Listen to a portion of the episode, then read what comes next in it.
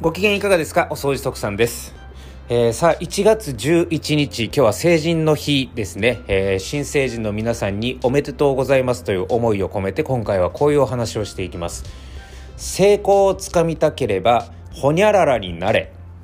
ということで今回はこういうお話をしていきます。お掃除特産のみんなに伝えたいラジオ早速始めていきましょう。この放送はお掃除セミナーができるハウスクリーニング専門店ハウスケアクリニック徳永の提供でお送りします。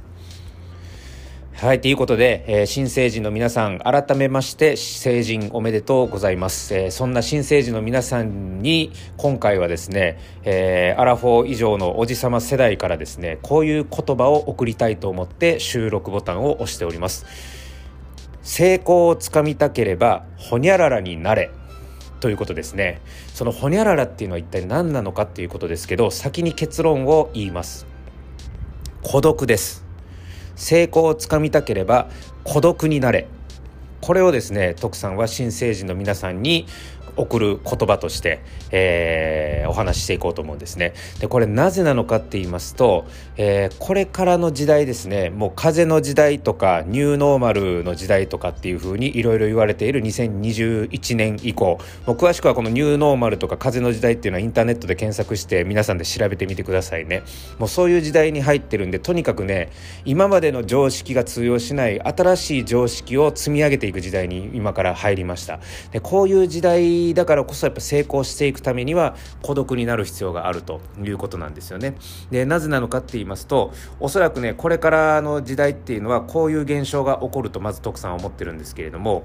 えー、収入がね大きく二極化します。えー、中流階級の所得層っていうのがほぼほぼ減少していってですねおそらくですよ、えー、年収300万円以下の世帯の層と年収700万円以上の世帯の層に大きく二極化する時代に入ると思ってます。これなんで徳さんはそういうふうに思うのかっていうとサラリーマンの数が減っていくからなんですよね。要はサラリーマンの存在価値がどんどん薄れていく時代なんです。逆にどういう人たちの価値が上がっていくかっていうとフリーランスの人たちですね。要はだから雇用するよりも外注業者として、えー、外部委託契約っていう形でビジネスを回していった方が、えー、効率性メリット性がはるかに、えー、求められる時代にこれから入ってくるということですね。例えばある企業が、えー、ある重要プロジェクトを進めていくいきたいと思ってるとしますよね。じゃあそのプロジェクトを進めていくにあたってそのプロジェクトをを、えー、遂行していけるスキルになるまで自分の社員を育つのを社員が育つのを待つよりももともとそのプロジェクトを遂行できるスキルがある人間に外部委託として、えー、成果報酬っていう形でねあの委託契約を結んでやらした方がよほど結果につながりやすいわけですよ。しかもあのスピードを上げて結果につながりやすい。それぐらいこれからの時代っていうのは成果を求めるにあたってもやっぱりスピードが要求される。っていう時代でもやっぱあるわけなんですよ。なので、えー、サラリーマン自分たちのこの従業員が育つのを待つよりももともとそのスキルを持ってる人間たちに、えー、が委託契約をしてね。で成功報酬っていう形でやってもらった方がよほど企業が期待する成果っていうのは期待できる時代に入ったと。いうことですよね。そしてまた雇われる側としてもあの会社に拘束されるっていう感覚ではなくて本当に自分のペースで自分の感覚で仕事を進めていくことができるということでここにお互いウィンウィンの関係性が発生している。こういう働き方がやっぱり求められてくるわけなので、えー、大体400年収400万から600万ぐらいの間っていうのが大体こうサラリーマンの雇用系雇用されてる人たちの年収の一般的なラインだと思いますがここら辺の層の数がどんどん減っていくということですよね。でやっぱりフリーランスの数が増えていくのでフリーランスとして勝ち残った人たちは大体年収700万円以上の実績を作るラインあのステージに上っていくことができますけれどもフリーランスをしてもやっぱり成功をつかめない人っていうのは年収300万円以下のところから抜け出すことができないと。こういう現象がこれから先必ず徳さんは起きると思っていますじゃあそういう現象が起きるこれからの社会の中で成功をつかむためにはどうすればいいのかっていうとこですけれどももうとにかくねあのこの20歳から30歳までのここの10年間の生き方っていうのがすごく重要ででこの10年間でどれだけの学びを積み上げるかっていうところが重要だと徳さんは思うんですね。で今新成人である皆さんに向けてその一つの指標を徳さんが提案するとすれば、25歳までに、えー、財を生むための仕組みを理解すべきですね。25歳までに財を生むための仕組みを理解してください。そして25歳から35歳までにその理解した財を生む仕組みを踏まえて、えー、いろいろ挑戦してください。35歳までに。それができる人は必ず成功をつかむことができると思います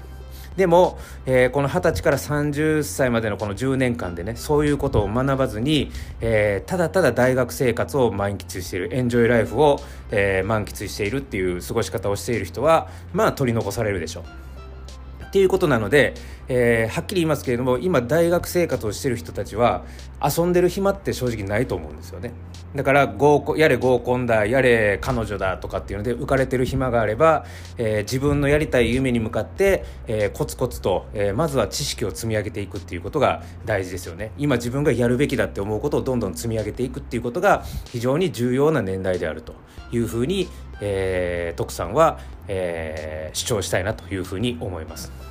はい、実際ね、えー、これは本当に今の時代でもそうなんですけれども例えば、えー、弁護士であったりとか政治家であったりとかお医者さんであったりとかいわゆる世の中から先生と呼ばれてる人たちってあるじゃないですか。でこういう人たちっていうのは共通して言えるのは学生時代あの僕たちがやれ合コンだやれ彼女作るぞウェーイってやってる間に、えー、一人黙々と勉強を積み上げてきた人なんです。もう知識の量を積み上げてきたからこそ、えー、40歳以上になって先生と呼ばれる立場で財を積み上げていくことができていると。いうことですよねあのこれはもう全部に共通して言えることです、えー、例えば有名な YouTuber の、えー、フィッシャーズっていう YouTuber がいますけどねそのフィッシャーズのシルクロードさんもある動画で僕は言ってたのをまだ覚えてるんですけど彼の大学時代っていうのはずっとぼっちだったと。